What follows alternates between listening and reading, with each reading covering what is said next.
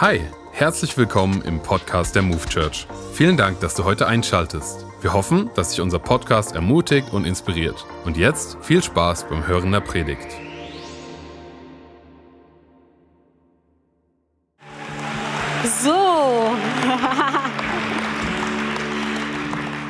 Wunderschönen Vormittag an alle hier vor Ort, auch an die, die auf der Empore sitzen, an Frankfurt, an den Online-Campus. So gut, dass wir miteinander hier sind und den Abschluss der Predigtserie miteinander genießen dürfen. Wer würde sagen, die Predigtserie hat mich bereichert, die war total stark, ich konnte einige gute Dinge mitnehmen. Viele Hände, richtig gut. Wenn du die Predigtserie verpasst hast, weil du einen wunderschönen Urlaub hattest, gar kein Problem. Du kannst dir die Sachen anschauen, du kannst reinschauen, reinhören, so wie Antonio das gesagt hat. Ich lege es dir echt ans Herz. Warum? Weil das Thema Identität so wichtig ist. Es ist so essentiell. Wir laufen durch den Alltag und es ist ein Thema, was uns ständig begegnet, ob wir wollen oder nicht, bewusst oder unbewusst. Identität, es macht so viel mit uns. Deswegen glaube ich, dass es sich lohnt, das Gold aus der Predigtserie rauszuholen und zu sehen, wie das dich und dein Leben bereichern kann. Ich glaube, dass wir echt einiges mitnehmen durften als Kirche. Richtig gut. So, genau. Und heute der Abschluss. Ich freue mich, heute in Wiesbaden sein zu dürfen und um 17 Uhr dann in Frankfurt. Es ist richtig, richtig stark. Ja, ihr Lieben, vielleicht kriegt ihr so ein bisschen Déjà-vus zur Gebetswoche im Frühjahr, wo wir auch so einen tollen Tisch hatten und gemeinsam durch Psalm 23 gegangen sind und uns angeguckt haben, was für starke Sachen in diesem, in diesem Vers oder in diesem Kapitel drin stehen. Und heute geht es um den Vers 23, ähm, Kapitel 23, Vers 5a. Und zwar, du deckst mir den Tisch vor dem Angesicht meiner Feinde. Du deckst mir den Tisch. Gott deckt uns einen Tisch. Ich weiß nicht, wann du das letzte Mal Leute bei dir zu Hause zu Besuch hattest. Ich habe das Gefühl, es ist immer so dasselbe Prozedere. Man klingelt, man kommt hinein und dann ist immer die erste Frage Schuhe an oder Schuhe aus. Und dann tänzelt man immer so herum um diese Thematik. Und dann kommt man rein und die erste klassische Frage, die gestellt wird, ist, was möchtest du trinken? Ich weiß nicht, was du da hast. Das ist dann immer meine Antwort. Und so kommt man rein und man kriegt wahrscheinlich dann noch was zu essen. Vielleicht grillt man, vielleicht bestellt man. Aber ich liebe es. Ich liebe es, gemeinsam mit Leuten irgendwo zu sein oder Leute bei mir zu haben. Und es ist immer eine richtig gute Zeit. Man sitzt, man redet, man verbringt Zeit. Und auch so, Gott deckt uns einen Tisch. Er möchte Zeit mit uns verbringen. Er deckt einen Tisch. Bei mir gibt es heute Kaffee, richtig gut. Prost. Mm. Gott deckt uns einen Tisch. Und es hört sich total stark an, weil er deckt einen Tisch bedeutet, er dient dir. Gott dient dir. Für den einen oder anderen hört sich dieser Satz extrem krass an und vielleicht sogar fast unbiblisch. Wie Gott dient mir. Ja, Gott dient dir. Er deckt dir einen Tisch. Und es geht noch weiter. Er lädt dich ein. Das heißt, er will Begegnung. Und ich bin mir 100% sicher, dass der Tisch Gottes auch Stühle da hat, damit du nicht nur stehst und es ein Gespräch zwischen Tür und Angel ist, sondern ein Ort, an dem du sein darfst, an dem du bleiben darfst, an dem du Zeit verbringen darfst. Eine intensive, gute Zeit. Ich weiß nicht, wonach sich das für dich anhört, aber für mich ist es ein Ort von Erholung, Erfrischung, ein Ort, wo ich sein darf, runterkommen darf, auftanken darf so ich bin. Das ist das, was Gott für uns parat hat. Ein Ort, den er für dich und mich geschaffen hat. Ein Tisch, an dem du Platz nehmen darfst. Den er designt hat, weil das sein Wesen ist, sein Herzschlag. Hey, lass uns gemeinsam beten und dann starten wir direkt in die Predigt. Gott, ich danke dir, dass du hier bist. Und Heiliger Geist, ich lade dich ein, wir laden dich ein, dass du einfach das hervorhebst in der Predigt, was jeder Einzelne mitnehmen soll und dass du sprichst und dass du uns begegnest in dieser Predigt. Amen. Amen. Ich habe mal vor vielen Jahren bei so einem Missionseinsatz mitgemacht. Ich war auf den Philippinen für vier Monate und da waren wir unterwegs in den Slums, in den ärmeren Gegenden und haben dort Familien unterstützt, haben Kinder unterstützt, haben Kindergottesdienste gemacht. Es war eine richtig starke Zeit.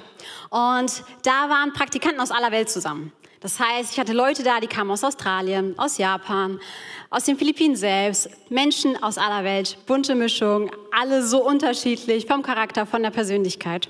Und uns wurde gesagt, dass es eine herausfordernde Zeit sein wird, okay? Ich wusste, diese vier Monate werden wahrscheinlich herausfordernd sein. Sie werden einiges von mir leisten und erfordern.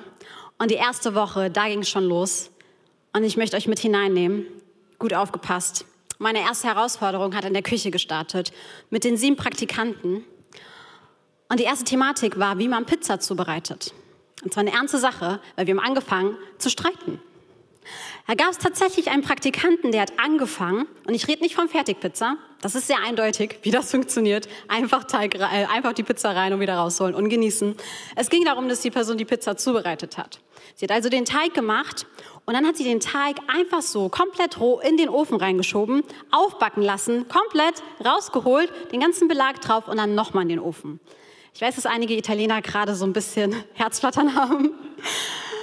Und wir saßen da und haben die Person angeguckt und unser Kopf geschüttelt. Und der Moment, wo die erste Person gesagt hat, das ist falsch, man macht es so und so, war der Moment, wo alle anderen wieder ihr Kopf geschüttelt hatten. Wir hatten sieben Leute und vier Varianten, wie man Pizza zubereitet.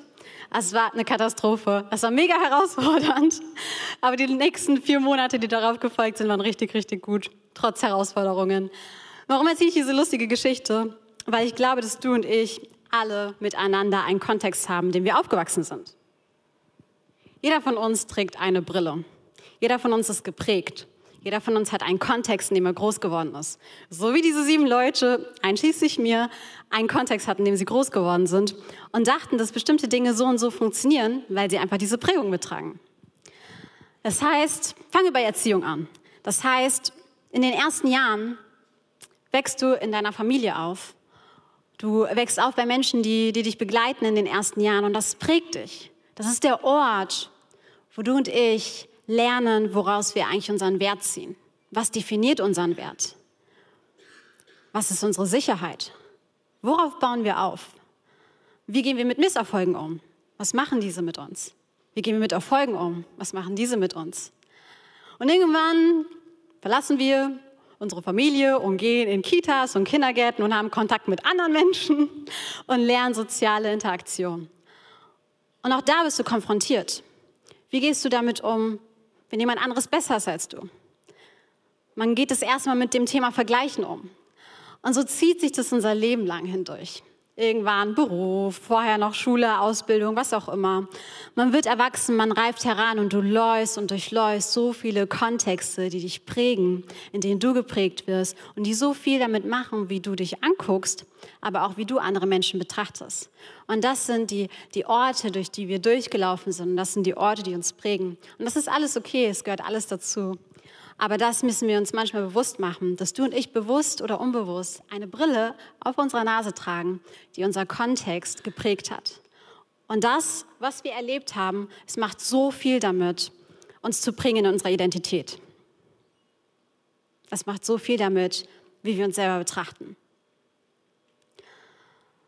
Und manchmal ist das nicht deckungsgleich mit dem, wie Gott uns sieht. Manchmal ist es gar nicht deckungsgleich mit dem, welche Identität eigentlich Gott für dich und mich parat hat, was er sich eigentlich gedacht hat und was er sich erdacht hat. Nun ist es so, dass in diesen verschiedenen Kreisen, von Erziehung hin bis zur Gesellschaft und alles, was wir durcherlebt haben, auch davon geprägt ist, dass wir Leistung erbringen. Und Leistung ist erstmal nichts Schlechtes. So die Bibel in Sprüche, die schwärmt von Leistung. Wer sät, der erntet. Und wir sollen nicht faul sein als Christen. Gott liebt es, wenn wir arbeiten. Gott liebt es, wenn wir anpacken. Gott liebt es, wenn wir nicht dumm sind und wenn wir nicht faul sind, sondern wenn wir mit dabei sind. Und das ist eine, eine Form, die, die Gott einfach in uns hineingelegt hat. Er liebt das, wenn wir, wenn wir Gutes tun. Er liebt es, wenn wir, wenn wir leisten, weil leisten per se erstmal nichts Schlechtes ist. Aber das, was passieren kann in diesen verschiedenen Kontexten, angefangen von Kindheit bis zum Erwachsenenalter, ist, dass Leistungsdruck entstehen kann. Der Moment, wo Leistung kippt und ein Druck, ein Leistungsdruck entsteht. Hey, lass uns mal gemeinsam anschauen, was hinter Leistungsdruck stecken kann. Nicht muss, aber kann. Angst vor Versagen, Ablehnung oder Strafen. Der Moment, wenn Leistung nicht Leistung ist, sondern Leistungsdruck ist, ist, wenn wir anfangen wegzurennen vor Fehlern. Wenn wir uns es nicht erlauben, Fehler zu machen, wenn wir Angst haben vor Misserfolgen und sagen, okay, wir müssen leisten, damit wir erst gar nicht in diese Situation kommen. Wir müssen uns immer wieder überbieten, wir müssen das Rad neu erfinden und wir müssen uns selber übertreffen. Wir fangen an zu performen vor uns und vor anderen Menschen, nur weil wir vielleicht in irgendeinem Lebensabschnitt so krass geprägt worden sind, dass wir nicht versagen dürfen. Weil wir uns vielleicht gleichstellen mit unserem Versagen. Was noch hinter Leistungsdruck stecken kann, ist der tiefe Wunsch nach Anerkennung. Das ist auch nichts Schlechtes. Ich glaube, Gott hat es in uns hineingelegt. Das, was Gott sagt, wenn du und ich im Himmel sind, ist, hey, du treuer Diener. Er spricht dir Lob zu, er spricht dir Anerkennung zu. Er guckt dich an und er sagt, dass es gut ist, was du gemacht hast. Und das ist gut. Das hat Gott in uns hineingelegt. Der Wunsch nach Liebe, nach Anerkennung, gesehen werden, ist per se nichts Schlechtes. Das, was aber passieren kann bei Leistungsdruck, der Moment, wenn es kippt, ist, dass wir anfangen, ein Belohnungssystem aufzubauen, weil wir so abhängig davon sind. Weil wir anfangen, weil du und ich plötzlich anfangen, darauf zu bauen. Und weil wir merken, wir können nicht ohne dieses Belohnungssystem existieren, wir können nicht ohne dieses System leben, weil es vielleicht in irgendeinem Abschnitt von unserem Leben gefehlt hat und wir es uns erarbeiten, leisten, erschaffen, verdienen müssen. Oder was auch hinter Leistungsdruck stecken kann, das ist äh, mein Lieblingspart, weil das total mich betrifft, ist der Wunsch nach Kontrolle und Sicherheit. Ich weiß nicht, wie es dir geht. Ich liebe es, Dinge zu organisieren. Warum? Weil es mir Sicherheit gibt. Es gibt mir das Gefühl, dass ich Dinge kontrollieren kann. Ich habe das Gefühl, ich habe den Überblick, ich weiß, was als nächstes passiert. Wenn man was, was nicht passiert, ist nicht schlimm. Ich habe noch Plan B, C, D und so weiter und so fort parat. Aber das, was passieren kann, wenn es kippt, ist, dass wir so extrem den Wunsch und das Bedürfnis haben, die Dinge in unserer Hand zu haben, dass wir sie nicht abgeben können. Dass wir nicht loslassen wollen. Und dass es uns so schwer fällt, abzugeben. Und zum Beispiel Gott, der die Dinge viel, viel einfacher in der Hand hat. Und das ist der Moment, wo Leistung kippt und Leistungsdruck entsteht und wir das Gefühl haben, wir brauchen Sicherheit, unsere selbst erarbeitete Sicherheit, damit wir funktionieren. Oder was auch hinter Leistungsdruck stecken kann, ist ein geringes Selbstwertgefühl. Wenn wir anfangen, uns zu vergleichen, was durch Social Media so einfach ist, wenn wir anfangen, nach links und rechts zu gucken, wenn wir anfangen, das zu bewerten, was wir haben und es gegenüberstellen mit dem, was andere haben, und anfangen, durch unsere Leistung Dinge zu kompensieren, damit ein Gleichgewicht entsteht, da wo eigentlich ein Ungleichgewicht in unserem Herzen entsteht. Ich fühle mich gerade wie so eine Professorin, die Menschen analysiert hat, aber wir alle sitzen im selben Boot. Wir alle kennen das irgendwo ein Stück weit. Ich kann von mir selbst sprechen. Und das, was so oft passieren kann, ist, dass das die Brille ist, die wir aufhaben. Der Kontext, der uns geprägt hat der vielleicht hier und da Leistungsdruck erschaffen hat. Wenn du als Kind plötzlich dein Zimmer aufräumst und hörst, es ist gut und du wirst belohnt in der Hoffnung, dass die Eltern das nächste Mal ein sauberes Zimmer auffinden, das ist okay, das ist gut. Aber der Moment, wo die Dinge kippen, wo wir anfangen, die Identität zu haben, zu tragen, die eigentlich gar nicht zu uns gehört, ist der Moment, wo wir, wo wir mit dieser Brille hierher kommen, an den Tisch Gottes geprägt von der Identität, die gar nicht die ist, die Gott für uns hat. Und wir fangen plötzlich an, ach so Jesus, ich habe mein Tablet mitgebracht an deinem Tisch. Das ist voll gut, dass du mir einen Kaffee gebracht hast. Koffein ist immer super beim Arbeiten. Ich habe auch einen Stift mitgebracht und auch ein paar Bücher, weil ich wollte ja noch was vorbereiten. Du kannst mich auch inspirieren. Ich habe auch ein paar Gebetsanliegen, aber das können wir dann gleich machen oh, dein Tisch ist so klein, aber ich habe auch noch mehr Bücher. Oh Gott, oh Gott, wie sollen wir das machen? Glaube ich, das mittlere Buch. Okay, die Tasche ist leer. Ähm, ich wollte noch mal mit dir ein paar Dinge besprechen. Also ich muss ein paar Sachen vorbereiten für den Gottesdienst. Wir sind in der Predigtserie, im Abschluss. Ähm, mir geht es auch gerade nicht so gut. Obwohl das Leben ist schön, wenn du was sagen willst, kannst du mich gleich unterbrechen. Ich habe noch ein paar Anliegen und ähm, ich finde auch deine Gegenwart total toll. Du inspirierst mich. Dieses Lied, was ich letztens gehört habe vom Worship-Album, ich liebe es einfach, wie wir eigene Texte und Lieder schreiben. Das ist mega gut. Ähm, Ich komme noch mal gleich wieder. Ich glaube, den Stift nehme ich aber mit. Vielleicht habe ich noch unterwegs was zum Schreiben. Das ist der beste Kaffee, den ich jemals hatte.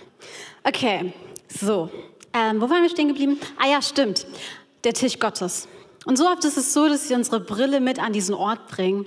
Total verprägt von dem, was vielleicht einmal war, bevor wir Gott kennengelernt haben, bevor wir mit Gott unterwegs waren. Aber das ist nicht, wie Gott uns sieht. Und das ist nicht das, wofür du und ich gemacht sind. Und das ist auch nicht, wofür dieser Ort kreiert worden ist. Damit wir ankommen mit einer Identität, die Gott für uns gar nicht hat. Und wir Platz finden an einem Tisch, der so überhäuft ist mit Dingen, die da gar nicht hingehören. Aber was genau bedeutet das, unsere wahre Identität zu haben? Ich habe euch einen Bibelvers mitgebracht. Kolosser 3, Vers 3. Denn ihr seid gestorben, als Christus starb. Und, eure, und euer wahres Leben ist mit Christus in Gott verborgen. Diese Brille, sie ist mit Jesus gestorben. All das, was vorher geherrscht hat, das ist mit Jesus am Kreuz gestorben. Aber unsere wahre Identität, und das sagt dieser Bibelvers sehr, sehr, sehr ausdrücklich, es ist nichts, was ich mir ausdenke, das ist das Wort Gottes. Und die Bibel sagt, unser wahres Leben, unser wahres Sein, unser gesamtes Sein, unsere wahre Identität, die finden wir in Jesus verborgen. In Jesus, in Gott verborgen. Das heißt, wenn du und ich uns die Frage stellen, wer sind wir? Wer sind wir wirklich? Was sagt unser Schöpfer?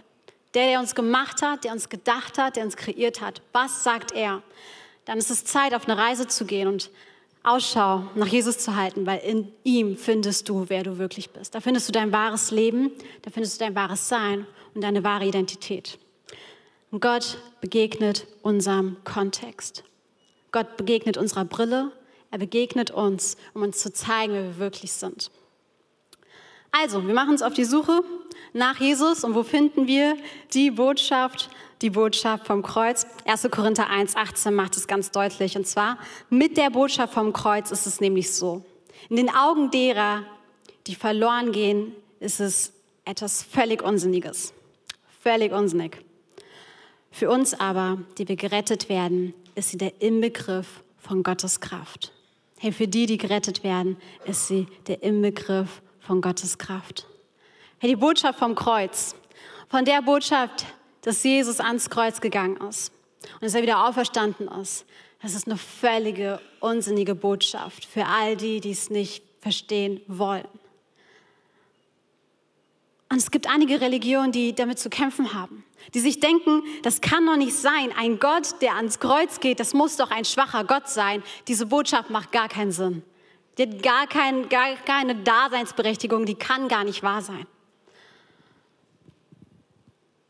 Wiederum gibt es andere Leute, die sich vielleicht so ein bisschen in der Bibel auskennen Vielleicht bist du auch in Kirche groß geworden wie ich, dann kennst du fast alle Bibelverse auswendig und kannst die Bibel herunterrattern. Du kannst anderen Menschen erzählen, was genau die Botschaft vom Kreuz ist. Von diesem Jesus, von dem, von dem Gott der zweiten Chance, der ans Kreuz gegangen ist, der wieder auferstanden ist, damit du und ich Leben haben. Und du kennst dich aus, entweder extremst gut oder einigermaßen. Und dennoch ist es so, dass Menschen oder die Menschheit nicht immer versteht, dass diese Botschaft vom Kreuz so viel mehr mit der Menschheit, aber so viel mehr mit dem Einzelnen persönlich zu tun hat. Diese Botschaft vom Kreuz hat so viel mehr zu tun mit jedem Einzelnen. Es ist nicht nur eine Geschichte, die du erzählst, sondern sie hat mit uns Menschen zu tun. Komplett. Mehr als du denkst. Und ich habe dir dafür ein Schaubild mitgebracht. Ich habe nur drei Punkte aufgeschrieben, würde ich mehr Punkte ausschreiben, würde diese Predigt Stunden gehen und nicht Minuten. Lass uns gemeinsam draus schauen. Was hat Jesus am Kreuz genau getan?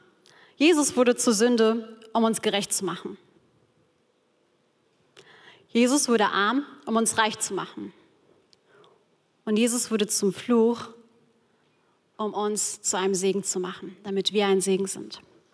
Ich weiß nicht, was du siehst, wenn du auf diese Leinwand guckst, aber ich sehe dass vor dem Komma das steht, was Jesus getan hat und unmittelbar nach dem Komma das steht, was mit uns zu tun hat. Ich sehe keinen Punkt, sondern ich sehe ein Komma. Der Satz, der geht fließend. Das, was Jesus am Kreuz getan hat, das hat unmittelbar mit der Menschheit zu tun. Ich würde sogar einen Schritt weiter gehen, es hat unmittelbar mit dir persönlich zu tun und mit mir persönlich zu tun. Das, was Jesus am Kreuz getan hat, das ist nicht loszulösen von der Menschheit. Es ist nicht loszulösen von dir. Deswegen hat deine Identität auch sehr viel mit dem zu tun, was Jesus am Kreuz getan hat. Es ist nicht trennbar. Durchgängig, durchweg, alles, was am Kreuz passiert ist, alles, was Jesus getan hat, hat so viel mehr mit dir persönlich zu tun.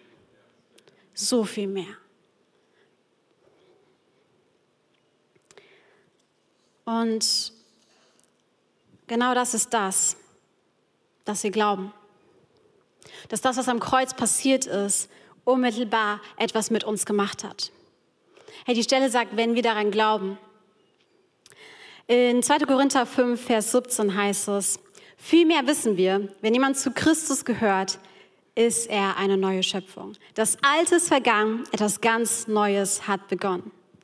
Was ist also deine wahre Identität?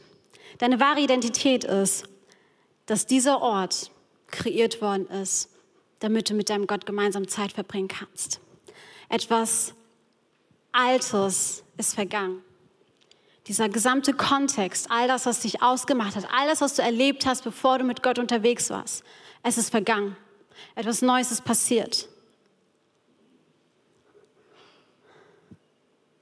Etwas Neues ist passiert.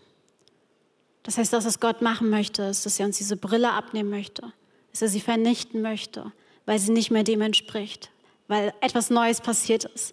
Das ist nicht, wie er uns sieht. Das ist nicht, wie er uns sieht. Und das ist nicht, wer wir wirklich sind. Unsere wahre Identität hat nichts mit dem Kontext zu tun, mit dem wir aufgewachsen sind. Und ich bin heute nicht gekommen, um schlechte Nachrichten zu verbreiten. Ich möchte dir heute wirklich mitteilen und mitgeben, das, was, was gewesen ist, das, was vor deinem Leben mit Jesus war, es hat nicht das, das letzte Wort. Du bist nicht Produkt, du bist nicht Endprodukt von deinem vergangenen Leben. Deine Umstände bestimmen nicht, wer du bist. Das ist nicht deine Identität. Das, was Gott spricht, das ist deine Identität. Also all das, was war, es kann weg. Etwas Neues hat begonnen. Mit dem Leben, als du Ja zu Jesus gesagt hast. Mit dem Beginn, als du Ja zu Jesus gesagt hast, hat etwas völlig Neues begonnen. Etwas, was hier an dem Ort, an dem Tisch Gottes passiert ist an dem Ort, wofür du gerufen worden bist. An dem Ort, an dem du sein darfst. An dem Ort, den er gemacht hat, weil er dich so sehr liebt. Was ist also unsere neue Identität? Du darfst deinen Wert aus dem ziehen, was Jesus am Kreuz getan hat. Warum? Weil es unmittelbar mit dir zu tun hat. Du bist geliebt. Sag mal, du, ich bin geliebt. Du kannst auch zu deinem Nachbarn sagen, du bist geliebt. Ich bin gewollt. Sag mal, ich bin gewollt. Sehr gut. Ich bin genug. Ja, so sieht's aus. Unsere neue Identität. Wir dürfen unsere Sicherheit aus Jesus ziehen. Es ist nicht mehr das, was wir gemacht haben, sondern das, was er getan hat. Daraus darfst du deine gesamte Sicherheit ziehen. Und du darfst erleben, wie Gott dich leitet, wie er dich führt, wie er mit dir durchs Leben geht, wie er Türen öffnet, wie er Türen schließt, wie er dein Versorger ist, wie du auf das aufbauen darfst, was er über dich zu sagen hat. Und darfst sehen und erleben, dass er komplett deine Sicherheit ist. Dass er dein Leben in der Hand hat und dass er noch lange nicht fertig ist. Dass er viel mehr noch für dich parat hat, als du dir überhaupt ausmalen kannst. Das ist das, wer du bist und wofür du gemacht worden bist.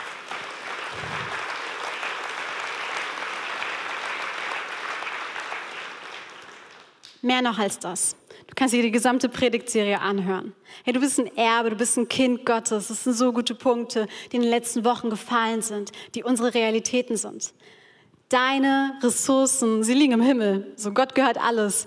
Sein Reichtum geht ins Unendliche. Und das ist das, wer du sein willst, darfst und womit du dich identifizieren darfst, wenn du sagst, hey, ich gehöre zu Gott, dann ist das, was er dir zuspricht, automatisch. Dafür musst du nichts tun, weil bereits alles getan worden ist.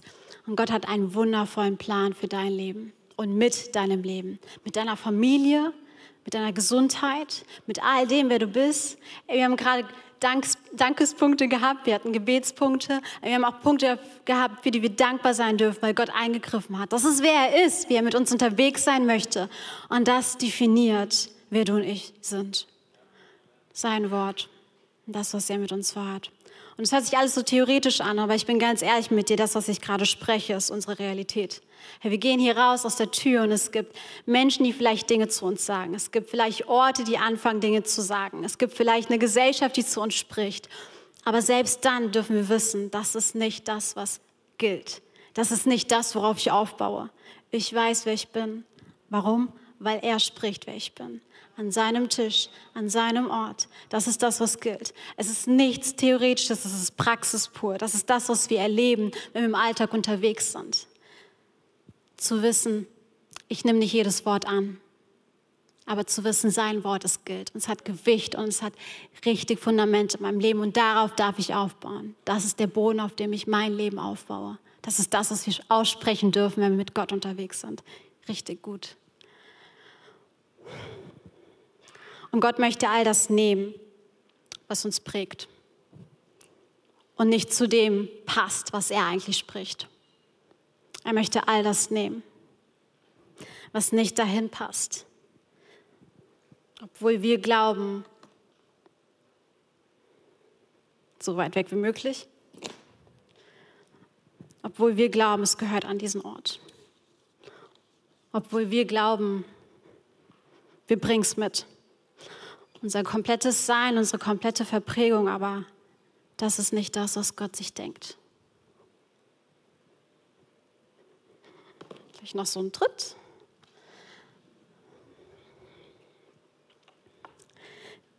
Wisst ihr, in meinem Studium gab es eine Zeit, wo ich total ermutigt war, weil es in ein neues Connect-Gruppensemester ging. Und ich war total ermutigt, weil ich hatte eine neue Gruppe, wir hatten eine richtig gute Zeit. Und ich habe es geliebt zu sehen, was Gott in ihrem Leben tut.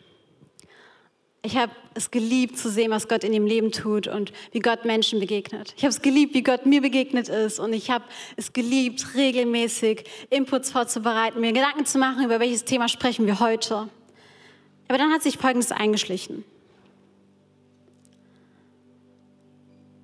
Irgendwie war ich müde. Ich war müde davon, Woche für Woche einen neuen Input vorzubereiten. Ich war so erschöpft davon, regelmäßig mich aufzutun, mir Gedanken zu machen, okay, was könnte ich dieses Mal vorbereiten? Und verstehe mich nicht falsch.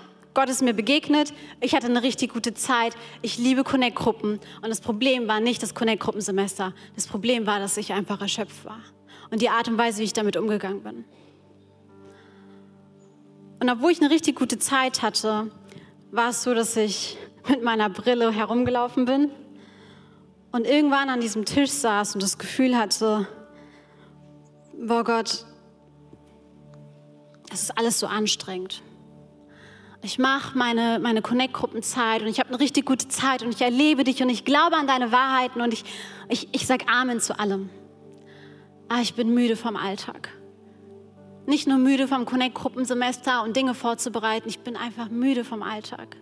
Und weil ich so müde vom Alltag war, war ich müde davon, an diesen Ort zu kommen, wo Gott mir begegnen kann. Ich war so müde davon, Zeit mit ihm zu verbringen, geschweige denn die Bibel aufzuschlagen. Ich war so müde davon, mit ihm ins Gespräch zu kommen, mit meinen Anliegen, aber auch einfach hinzuhören, was er zu sagen hatte. Und ich habe gemerkt, ich habe diese Brille auf und ich bringe sie mit an den Tisch Gottes. Nicht damit er meiner Brille begegnen kann, sondern einfach um hier zu sein und zu merken, es ist alles zu müde. Dieser Ort, er ist kein Ort der Erholung, dieser Ort fühlt sich wie Arbeit an, wie eine weitere To-Do-Liste und ich kann nicht mehr. Gott, deine Gegenwart fühlt sich wie Leisten an. Und ich weiß noch, wie wir in die Sommerferien geschickt worden sind und mein Dozent folgende Worte gesagt hat. Geht, aber geht mit Gott. Geht, aber geht mit Gott. Und ich bin gegangen an den Tisch Gottes irgendwo in meinem Zimmer. Und ich habe all die Seiten beiseite geschoben. Und ich war hier, um zu sagen, okay, Gott, begegne mir. Ich kann nicht mehr, ich bin müde. Deine Gegenwart ist müde. Sie macht mich müde. Und ich habe gemerkt, wie Gott Folgendes getan hat. Wie er mir diese Brille ausgezogen hat. Wie er mir einen Spiegel vor Gesicht gehalten hat und gesagt hat, mein Ort, den Tisch, den ich für dich vorbereitet habe, er ist nicht ermüdend. Deine Brille und deine Identität, die du mitbringst, sorgt dafür, dass du diesen Ort nicht so siehst, wie ich ihn eigentlich gedacht hatte. Meine Gegenwart, Sie ist erfrischend. Sie ist alles, was du willst und alles, was du brauchst.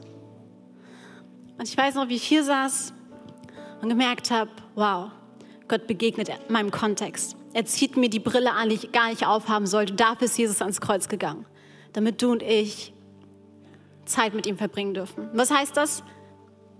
Bibel lesen. Nicht um sie aufzuschlagen, herunterzurattern und sie zuzuklappen, sondern sie zu lesen. Zu fragen, Gott, was möchtest du in mein Leben hineinsprechen? Sich Zeit zu nehmen, hinzuhören, ihn antworten zu lassen, wie ein normales Gespräch. Nicht nur mit Gebetsanliegen zu kommen und zu sagen, das sind meine Punkte, sondern auch mal innezuhalten, nachdem du deine Anliegen gebracht hast. Was hast du auf der Agenda, Gott? Was möchtest du sagen? Seine Gegenwart zu praktizieren oder einen Altar zu bauen. Vielleicht ist das Wort nicht in deinem Wortschatz regelmäßig, aber es bedeutet nichts anderes als sich Zeit zu nehmen. Lass Gott dir dienen. Lass Gott dir begegnen und erlebe, wie er dich einlädt. Nicht im Stehen, im Arbeiten, sondern im Sitzen. Das ist das, was Gott machen möchte. Ich habe dir eine Stelle mitgebracht, die mich total begeistert hat und fasziniert hat, weil sie alles verändert hat. Sie steht in Philippa 3, Vers 10 und da schreibt Paulus folgendes. Ich möchte Christus immer besser kennenlernen. Ich möchte die Kraft, mit der Gott ihn von dem Toten auferweckt hat, an mir selbst erfahren. Und genau darum geht's. Ich möchte die Kraft, mit der Gott ihn von den Toten auferweckt hat, an mir selbst erfahren und möchte an seinem Leiden teilhaben, sodass ich ihm bis zu seinem, bis zu seinem Sterben ähnlich werden kann. Es geht darum, bei dieser Brille nicht alles wiedergeben zu können und alles im Kopf zu haben und zu verstehen, sondern es geht darum, zu erleben, wie diese Kraft, diese völlig unsinnige Botschaft, in der aber so viel Kraft drin steckt, sie zu erleben in deinem Leben, in deinem Alltag. Es geht nicht darum, dass wir die Bibel herunterrattern können und dass wir alles wissen über das Kreuz. Es geht darum, an seinen Tisch zu kommen und zu sehen und zu erleben, wie er dir begegnet, wie er dir die Brille auszieht und du anfangen darfst, dich in seinem Licht und seinen Augen zu sehen, mit der wahren Identität, die er für dich hat, die er für dich und mich parat hat. Und das ist das, was passiert, wenn wir ihn aufsuchen. Er begegnet den Lügen, die wir haben. Lass uns mal alle unsere Augen schließen. Ich habe eine Übung mitgebracht, die du jederzeit zu Hause machen kannst. Herr, ich lade dich ein, egal ob du jetzt am Online-Campus am Bildschirm sitzt, egal ob du jetzt gerade in Frankfurt bist oder hier vor Ort, es ist völlig egal. Ich glaube nämlich, dass Gott uns begegnen will und dass er dir persönlich begegnen möchte. Und diese Übung, die kannst du machen ohne Bühne, ohne Sprecher, ganz alleine für dich. Und ich glaube, dass dir Gott in diesem Moment begegnen wird. Stell dir vor, du sitzt an einem Tisch mit Jesus. An deinem Tisch. An seinem, den er gedeckt hat für dich. An eurem Tisch. Du sitzt an diesem Tisch und nun darfst du den Heiligen Geist fragen, welche Lügen trennen mich davon, an deinen Tisch zu kommen? Welche Lügen trennen mich davon, dich so zu sehen oder mich so zu sehen, wie du mich siehst? Wir glauben an einen Gott, der heute noch spricht. Und er tut es durch Gedanken, durch Eindrücke, durch Verse. Vielleicht hat auch Gott durch diese Predigt angefangen, Dinge hochzubringen, wo du merkst, okay, da ist eine Lüge, die ich glaube. Ich habe einen Punkt, den ich die ganze Zeit vor Augen habe, dann ist das die Art und Weise, wie Gott spricht. Und wenn du es das erste Mal machst, kein Problem. Aber stell dir vor, du bist jetzt an diesem Tisch und frag den Heiligen Geist, welche Lüge glaube ich, die mich davon trennt, mich so zu sehen, wie du mich siehst. Und hör hin, was er antwortet.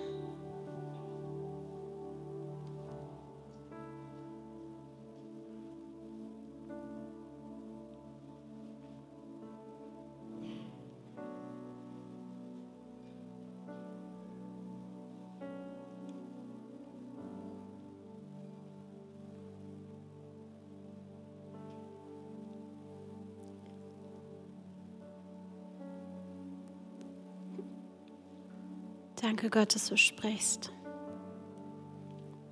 So, und jetzt, wo der Heilige Geist dir eine Lüge mitgegeben hat, gehen wir den nächsten Schritt und wir nageln diese Lüge ans Kreuz. Das, was wir jetzt gleich machen werden, jeder an seinem Platz, jeder für sich, ist, dass du gleich sagen wirst, ich nagel diese Lüge, und dann kannst du deine Lüge benennen, ans Kreuz. Ich nagel diese Lüge XY ans Kreuz. Das kannst du leise im Flüstern machen oder in deinen Gedanken. Aber sprich es, sprich es. Ich nagel diese Lüge ans Kreuz. Und danke, Jesus, dass wir jetzt diese Lügen ans Kreuz bringen durften, dass wir uns davon lossagen. Und der nächste Schritt ist, du lädst den Heiligen Geist ein und du fragst ihn, welche Wahrheit hast du stattdessen für mich? Und auch da darfst du hinhören. Vielleicht ist es ein Eindruck, vielleicht ist es ein Vers, vielleicht ist es ein Bild, vielleicht auch nur ein Wort. Wenn Gott spricht, dann ermutigt er uns. Das, was du gleich zu hören bekommst, sollte etwas sein, was dich näher an Gott führt, was dir zeigt, was für ein Herz er dir gegenüber hat. Wenn das nicht der Fall ist, dann kannst du gerne auf einen von uns aus dem Team zukommen und deine Fragen loswerden. Aber wenn es etwas Ermutigendes ist, was dich zu Jesus führt, darfst du es für dich annehmen.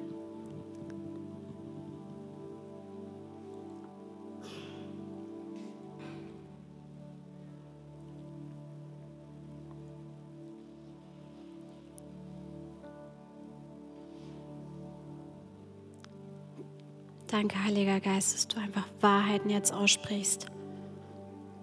Wahrheiten, die uns sagen, wer wir sind, wie du uns siehst, Gott.